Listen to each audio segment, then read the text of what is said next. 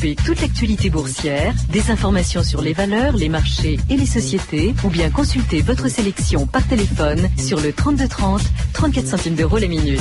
3230, France Inter au bout du fil. Les courses à Saint-Cloud avec l'arrivée de la première. Premier le 3, 5 et 1,70. Deuxième le 8, 3,40 et troisième le 6, 1,90. Vous écoutez France Inter, il est 14h03 et à 14h03, eh bien, c'est 2000 ans d'histoire avec Patrice Gélinet. Bonjour. Bonjour Claire et bonjour à tous. Aujourd'hui, 60 ans après, une des plus grandes affaires criminelles du XXe siècle, l'affaire Petiot. C'est ici, dans son repère secret, que le docteur Satan a arraché à la vie au moins 30 innocentes victimes, hommes, femmes et peut-être enfants. Marcel Petiot devra porter le titre monstrueux de plus grand assassin du siècle.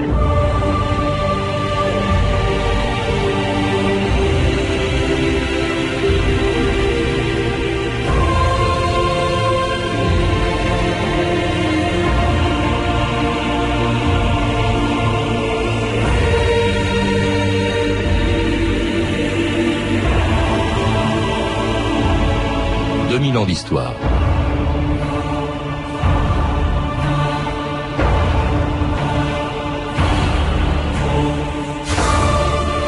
Tout a commencé le 11 mars 1944. Ce jour-là, à Paris, trois pompiers pénètrent dans un hôtel particulier pour y éteindre un banal feu de cheminée. En l'absence du propriétaire, le docteur Petiot, ils cassent une vitre et se précipitent à l'intérieur. Quelques minutes plus tard, l'un d'entre eux ressort épouvanté et appelle le commissariat.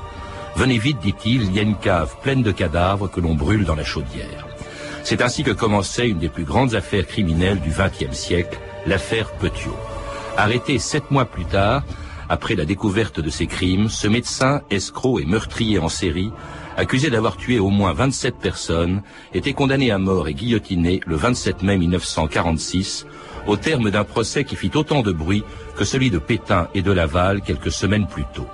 Il est vrai qu'à cette époque, les journalistes et les jurés de la Cour d'assises de Paris savaient qu'ils avaient en face d'eux un criminel comme on n'en avait jamais vu depuis l'affaire Landru 25 ans plus tôt. Il faut croire que le crime garde une fascination. Dans le monde entier, le docteur Petiot fait aujourd'hui autant de bruit que naguère le fameux Landru. Et qu'était Landru à côté de Petiot, qui, selon l'accusation, compte 27 victimes et selon sa propre comptabilité, 63. Aux assises, devant le décor des 72 valises volées aux morts, l'avocat général, M. Dupin, l'accusé et son défenseur, Maître Floriot, se dispute la tête de celui qui, tour à tour, violent, ironique, amer, plaisant ou méprisant, joue avec fureur son rôle de vedette du crime. Gilbert Collard, bonjour. Oui, bonjour. Alors, l'avocat que vous êtes connaît bien sûr ce procès qui a défrayé la chronique il y a 60 ans, autant que les grands procès politiques de l'époque, Pétain ou, Laval, même si Petiot, lui, n'était pas un, un, collabo, mais un criminel de droit commun. Cela dit, ces crimes, vous l'écrivez dans un livre, sont étroitement liés euh, au contexte de l'occupation dont il a profité. Sans elle, il n'y aurait peut-être pas eu d'affaire Petiot. Sans elle, il y aurait probablement pas eu cette affaire Petiot. En tout cas, il a profité, c'est ça que voilà, vous, parce que vous dites. Petiot, avant de commettre ses crimes, se signale quand même par euh, des actes répréhensibles et un peu fous. Mais euh, qu'est-ce qui va permettre à Petiot de créer son industrie criminelle? C'est simplement le fait, euh, triste, que des juifs sont persécutés et qu'ils doivent à tout prix, au prix de leur vie, quitter la France pour s'expatrier afin de sauver leur peau. Et Petiot va se rendre compte euh, qu'il peut se servir de ce leurre pour les attirer dans son sinistre cabinet noir afin de les assassiner, prendre leur argent, l'or qu'ils portaient sur eux dans une ceinture imperméable au cas où il y aurait eu un naufrage et les faire disparaître. Alors cela dit, bien avant la guerre, Gilbert Collard, on peut dire que c'était aussi un criminel né. Vous évoquez son enfance, c'est assez euh, terrifiant. Voilà un, un gamin euh, euh, qui prend du plaisir à tuer un petit chat en l'ébouillantant, par exemple, qui terrorise ses professeurs. Ah, c'est un cas, c'est un cas à rendre fou Marcel Ruffo, hein, parce que Petiot, bon, d'abord Petiot souffre de la de la séparation d'avec ses parents son père qui est euh, receveur des postes, ça a un intérêt dans l'histoire, on verra plus tard, euh, disparaît, sa mère disparaît, il est confié à un oncle, professeur de mathématiques, très tatillon, très sourcilleux. Et tout de suite, Petiot, par son comportement, va se révéler euh, comme un, enfant monstrueux, un exemple. il étouffe son chat et il s'endort aux côtés du cadavre. Et il passe la nuit avec la bête morte qu'il a, on ose le mot, assassinée en quelque sorte. Bon. Et puis, euh, toute son histoire est jalonnée, alors qu'il est adolescent, d'actes de violence inouïs. Il va tirer des coups de pistolet euh, contre le plafond de la salle de classe. Il va frapper les camarades, il va terroriser le professeur. Aujourd'hui, on dirait qu'on a tous les signes avant-coureurs euh, d'un comportement criminel dangereux. Et il vole aussi, hein, il vole des lettres par exemple, et voilà, son me... père étant postier. Voilà. Et alors, ce qui est extraordinaire surtout, c'est que c'est le même personnage qui, devenu adulte, devient un notable. Hein. Il, il, devient euh, docteur en médecine euh, en, en, 1921, ouais. s'installe euh, à Villeneuve-sur-Yonne comme médecin. Il va en devenir maire, c'est une ville importante.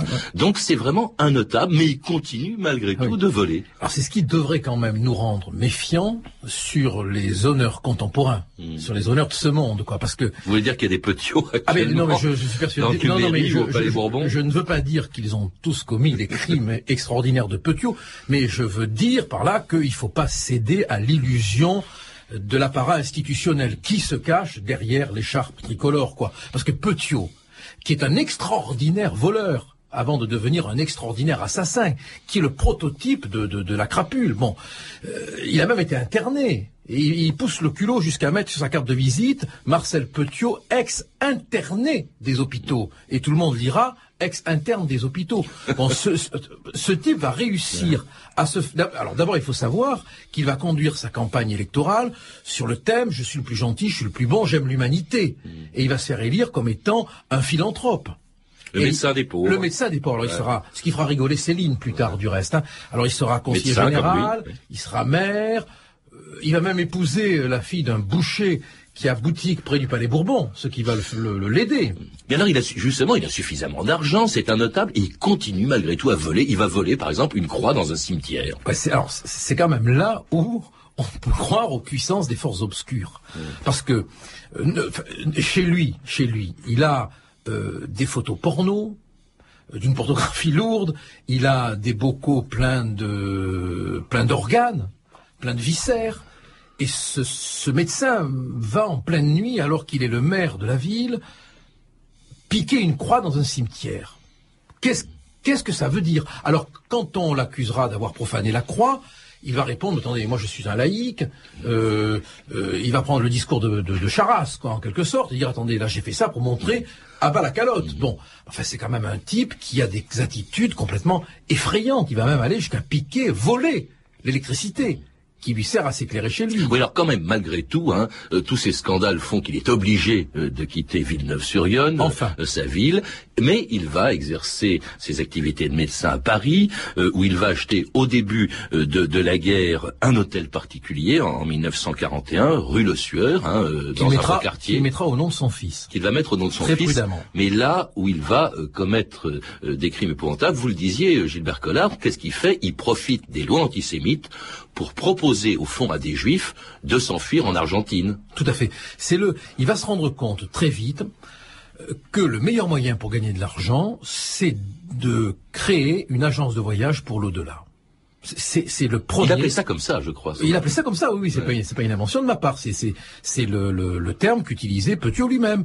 Alors, il, il, organise le cabinet sinistre de la rue Le Sueur pour permettre l'évacuation définitive de ces malheureux qui veulent quitter la France pour échapper à la persécution, au camp de concentration, à la mort.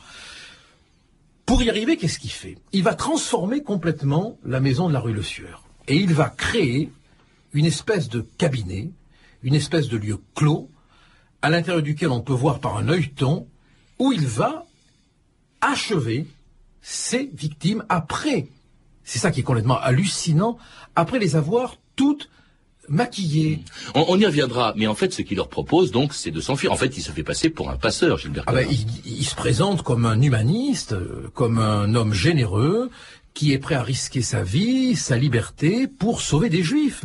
Et il a, il a installé un peu partout dans Paris des rabatteurs, Il y a un perruquier notamment qui va lui servir de rabatteur principal, qui lui amène avec beaucoup de zèle de pauvres de pauvres juifs qui veulent partir et qui vont lui proposer et à qui il va, il va dire euh, c'est un point essentiel qu'il ne prendra pas un sou.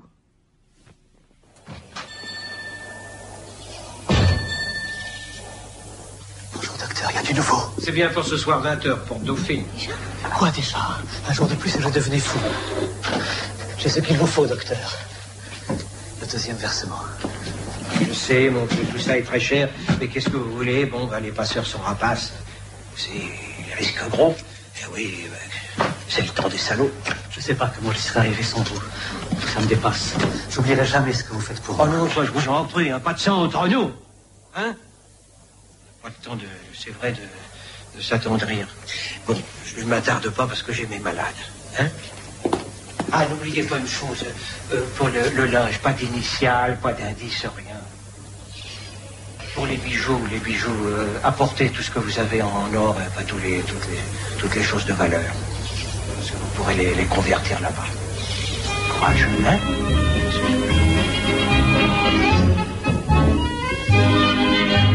Sous l'œil de l'agent de police, deux ombres dans l'ombre se glissent.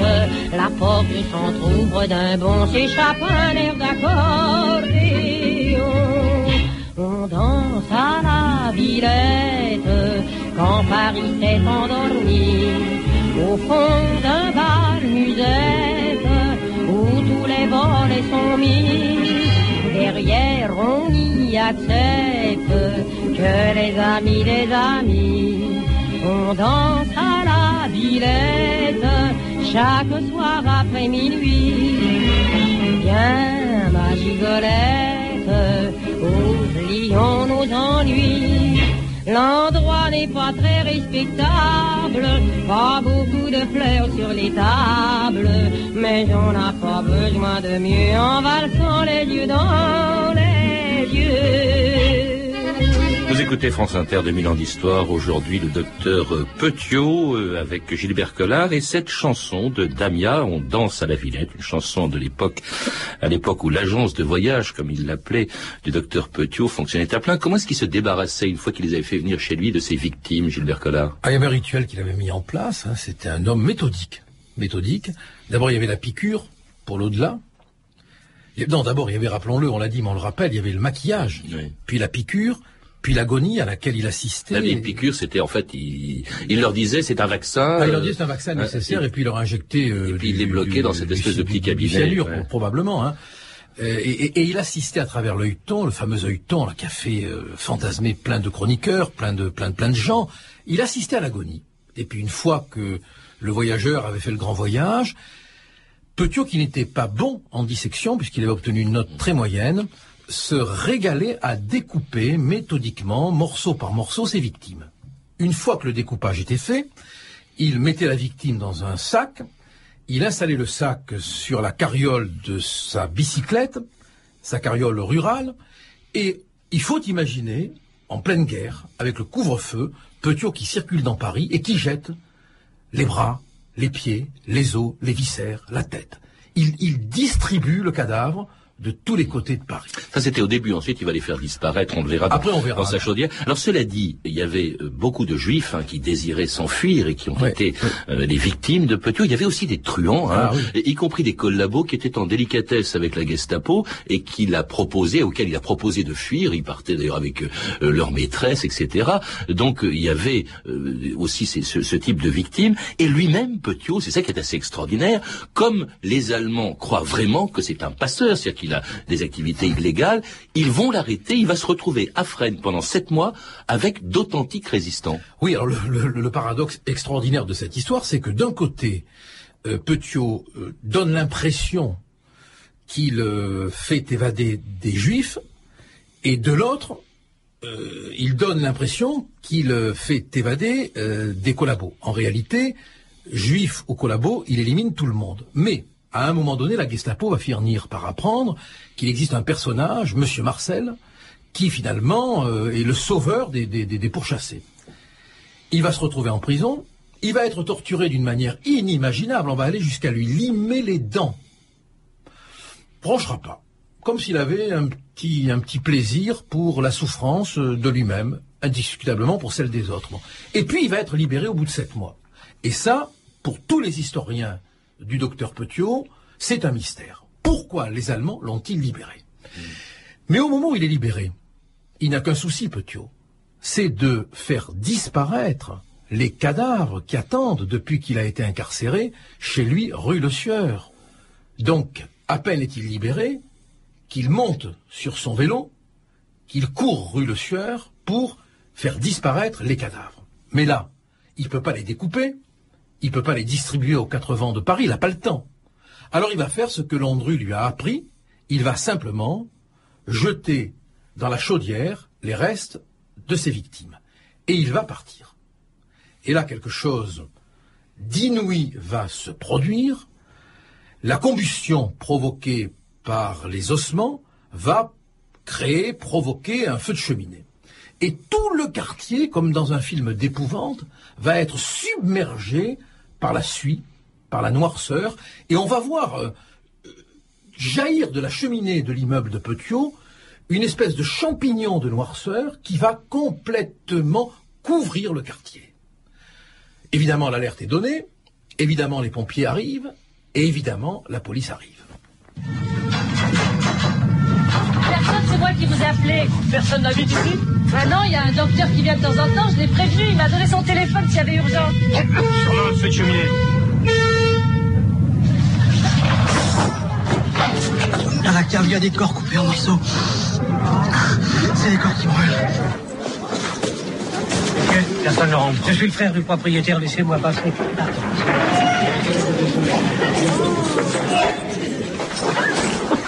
La police judiciaire a été prévenue. On vient de la prévenir.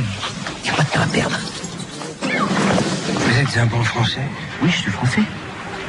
Vous êtes au cœur d'une opération clandestine. Tous ces gens qui, qui brûlent là-dessous sont des chleux ou des collabos, des, des traites à la patrie, exécutés, vous comprenez? Et par la résistance Oui, laissez-moi, laissez-moi faire disparaître tous les dossiers. Bon, on n'a rien vu, d'accord. Et c'était un deuxième extrait de l'excellent film de Christian de le docteur Petiot, avec, on vient de l'entendre, Michel Serrault dans le rôle titre. Petiot qui a le culot, vous l'écrivez aussi, Gilbert Collard, de venir chez lui au moment où les policiers, les, les pompiers y sont, euh, et qui, viennent de découvrir son crime. Mais ils savent pas que c'est lui, il se, fait, passer pour le frère du propriétaire. Ah c'est là où on comprend ce que Junger écrit dans son journal. Euh, ceux qui réussissent sont ceux qui ont le cran de faire ce que les autres n'ont pas le cran de faire. Il parlait des nazis. Mais ça s'applique à Petiot. Il faut être complètement fou pour avoir le cran d'aller sur le, lieu même où, les cadavres sont en train de brûler pour inventer cette histoire de résistance qui marche, ce qui prouve à quel point Petiot est un homme capable de s'emparer de l'époque, de son époque, pour l'instrumentaliser, l'utiliser et la rendre, dans la manipulation qu'il en fait, efficiente. Parce que le bon français, c'est quel bon français? Ça a été celui de Pétain, c'est celui de la résistance. En réalité, le français, il sait plus où il habite. Et quand il voit débarquer un type qui lui dit, alors qu'on n'est pas très loin de la libération, Oui, on est en mars Hein, on est en 44, mars, bon, ouais. on n'est pas loin du tout, bon, que ce sont là des boches qu'on a éliminés, le policier, le pompier qui a peut-être pas eu une attitude irréprochable, eh ben il le croit, hein, et il fait comme si c'était des boches qu'on avait brûlées. Et surtout, il le laisse partir. Et- Voilà que Petiot, on vient de découvrir sûrement un des crimes de droit hein. commun les plus abominables de l'époque. Et il disparaît, il s'évapore pendant sept mois. Après sept mois, sur sa bicyclette, il part, il disparaît pendant plusieurs mois. Alors évidemment, la France est bouleversée à ce moment-là. hein. On va sortir, euh, on va sortir de l'occupation. euh, Paris va être libéré. Des événements extraordinaires vont se produire. Et où est passé Petiot? Où est-il passé? Alors bien évidemment, euh, tout le monde ne sera pas dupe de son histoire de résistance, et surtout, les résistants ne seront pas dupes, car eux savent qui est résistant et qui ne l'est pas. Donc ils vont, eux les tout premiers, se préoccuper du sort du fameux docteur Petiot. Et comment Petiot va-t-il réapparaître? Alors justement, d'abord, il faut savoir où est-ce qu'il est. hein. Il y a eu, après son arrestation, vous le disiez, Gilbert Collard, le, le débarquement, la libération de Paris, et lui profite des circonstances pour entrer dans la résistance, dans les forces françaises de l'intérieur, sous le nom du capitaine Valéry, hein, un pseudo, euh, et il est chargé, chose extraordinaire, de l'épuration. Ah alors c'est encore voilà. Si on veut que l'histoire nous serve, ça doit nous rendre méfiants parce que euh, Petiot va se, va se retrouver, lui qui est un qui est un qui est un meurtrier, lui qui est un cynique, lui qui a utilisé la période la plus sombre de notre histoire pour euh, éliminer des malheureux qui voulaient s'enfuir et se sauver. Il se retrouve installé à la place finalement d'épurateur, c'est-à-dire de contrôleur de la morale. Bon, et tout le monde y croit. Petiot, c'est Tartuffe, quoi. Bon, alors les résistants, quand même, euh, ils se posent des questions sur ce docteur Petiot. Bien évidemment, quand Petiot s'appelle euh, Valérie, on, ne le localise pas. Mais ce qui va devenir extraordinaire, c'est la manière dont Petiot va, fidèle à sa névrose, fidèle à sa psychose, se laisser prendre. Alors justement, comment, Alors, Gilbert Collard Moi, je trouve que c'est fascinant Je parce crois que que c'est un article, hein, il lit Ouais. dans, dans le journal Résistance un article dans lequel on dit que le docteur Petiot, toujours introuvable, était en fait, c'était le titre, un soldat du Reich, c'est-à-dire Voilà. un collabo. Alors, Et il est furieux. c'est fascinant parce que si Petiot ne bougeait pas, bon, on aurait pu le retrouver euh, dans les instances les plus honorables, et puis on aurait pu retrouver le docteur Valéry décoré. Mais Petiot, C'était son nom, hein, son nom, le nom qui s'était donné. Le nom qui s'était donné, oui. Mais Petiot, il faut quand même entrer dans sa pathologie. Petiot est à la fois paranoïaque et mégalomane. Il ne supporte pas qu'on mette en cause son honorabilité de façade, d'apparence. Et il va prendre sa plume, et lui, le fils orphelin du contrôleur des postes, il va prendre sa plume pour écrire une lettre fatale. Il va répondre point par point aux griefs qu'on lui fait, En l'accusant d'être en collabo. l'accusant d'être collabo. Cette lettre va arriver, elle va être analysée par des spécialistes excellents, et l'un d'eux va se dire, mais bon Dieu, bon Dieu, bon Dieu, cette écriture, mais cette écriture, elle me rappelle quelqu'un. Parce qu'évidemment, le document va tomber entre les mains des spécialistes de l'épuration. Et il y en a qui va dire, mais cette, cette écriture, quand même, elle est caractéristique. Elle me rappelle l'écriture de Valérie, Du capitaine Valéry. du capitaine Valéry. Et c'est à partir de là, par la lettre même qu'a adressée Petiot, que le cheminement va se faire jusqu'à lui. Et il est arrêté le 31 octobre 1944, Petiot alias Valéry. Euh, et après une très longue instruction, il comparaît devant la cour d'assises de la Seine en mars 1946. Pour donner à l'affaire son vrai jour, la cour s'est déplacée rue Le Sueur jusqu'à la maison du crime qui, pour la première fois depuis deux ans, a ouvert ses portes. Petiot, menottes aux y refait le chemin que firent naguère ses victimes lorsque, cherchant une sortie hors de France, elles ne trouvèrent que l'entrée d'une tombe. Un feu de cheminée fut un jour de mars 44 l'occasion de la macabre découverte. On sait ce qu'on trouva dans l'hôtel. Petiot n'est pas gêné. Ces criminels de classe sont de bonne compagnie. Alors ce qui est étonnant, euh, Gilbert Collard, quand on vous lit, c'est que pendant toute la durée de son procès, euh, Petiot fait, fait preuve d'un extraordinaire aplomb. D'abord, il ne nie pas Non. ses crimes, je crois même qu'il en rajoute. Ah oui, il en rajoute, oui. Ben, il, il a le même aplomb que Landru, du reste. hein. Ce, sont, ce sont des théâtreux du crime. hein. Ils ont vraiment euh, édifié leur crime en estrade, euh, sur laquelle ils il, il se montrent. Petiot, lui, dit, mais attendez, moi je suis un résistant. Il avait même inventé le nom d'un réseau, Ah. Oui, Flytox, hein, du, oui. du nom d'un célèbre Ouais, insecticide, euh, disant que au fond, les gens qui étaient morts chez lui, c'était des types qu'il avait exécutés parce qu'ils étaient collabos. Ben, tout à fait. Et il va jamais se départir du fait qu'il est un grand résistant dont on méconnaît les mérites. Et très fier aussi de- de- d'être devant une foule comble. Là, c'est le, le palais de justice était comble. Un jour, malgré tout, il y avait un peu moins de monde et il se penche vers son avocat, maître Florio, et il lui dit "Dites-moi, maître, nous faisons un four aujourd'hui." C'est extraordinaire. On a Ah l'impression oui. qu'il était au spectacle. Mais c'est- c'est ce qui me fascine souvent chez les grands criminels, qu'ils soient d'hier ou qu'ils soient d'aujourd'hui, hein, et aujourd'hui encore plus avec la médiatisation, c'est que le- le- le- l'espace judiciaire, et c'est là où il y a des failles narcissiques graves chez ces gens-là, est utilisé comme caisse de résonance d'un moi, d'un moi très malade, très blessé. Petiot va faire de son histoire criminelle une expansion de son propre monde.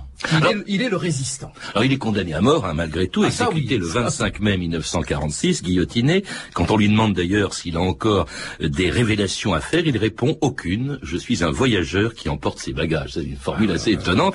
Surtout Et- quand on pense à, à- la manière dont il a tué ses victimes. Justement, Gilbert Collard, euh, qu'est-ce qui se passerait? À quoi serait-il condamné? Aujourd'hui La peine de mort euh, a disparu. Vous voulez consacrer un chapitre dans un, dans un livre qui est intitulé Les grandes erreurs judiciaires. Petiot, c'était quand même pas une erreur judiciaire. Non, non, non, non. Alors pourquoi euh, Alors, pour, pour une raison euh, légale. Euh, À l'époque, bien sûr, la peine de mort existait. L'état de démence était défini par l'article 64, le vieil article qu'on doit aux vieux aliénistes. Il fallait l'état de démence pour qu'il n'y ait pas d'application de la sanction. Aujourd'hui, il y a un article, L122-1, qui dit qu'il n'y a pas de sanction lorsque le criminel est en état de démence, mais qui ajoute que lorsqu'il y a une altération des facultés mentales, altération je dis bien, il y a une diminution de la peine prononcée par la juridiction qui juge. Donc, si ce texte avait, existé, Petiot étant à l'évidence frappé d'une altération de ses facultés mentales, on n'aurait pas pu prononcer la peine de mort. Et probablement que 25 ans ou 30 ans après, probablement, on aurait retrouvé, pédalant sur le vélo de sa folie criminelle, avec son nœud papillon un peu flétri, le bon, le bon C'est résistant, comme ça qu'on se surnommait le bon docteur Petiot. le bon docteur Petiot. Merci Gilbert Collard. Vous nous avez parlé d'ailleurs comme si vous aviez été son, son avocat. Ah, j'aurais aimé, hein, Hein, je m'en doute. En tout cas, on le retrouve aussi dans votre livre, dont je recommande la lecture, Les grandes erreurs judiciaires du passé, publié chez Talandier, et dans lequel il y a tout un chapitre sur le docteur Petiot. Et puis plus récemment, vous êtes également l'auteur de Assassin, Jacques Fesch, histoire du bon larron moderne, publié aux presses de la Cité. Vous avez pu entendre des extraits du film Le docteur Petiot de Christian de Challonge, avec Michel Serrault, excellent dans le rôle de Petiot. Et vous avez entendu aussi une archive pâtée de 1946, extraite du journal de votre année, disponible en cassette vidéo chez Montparnasse Éditions. Vous pouvez retrouver ces références en contactant le service des relations auditeurs au 32 30, 34 centimes la minute ou en consultant le site de notre émission sur franceinter.com. C'était 2000 ans d'histoire, à la technique Philippe Duclos et Sandrine Laurent, documentation et archives sonores Virginie Bleucléné, Claire Destacan, Claire Tesser et Cédric Joseph Julien, une réalisation de Anne Kobilac. Demain,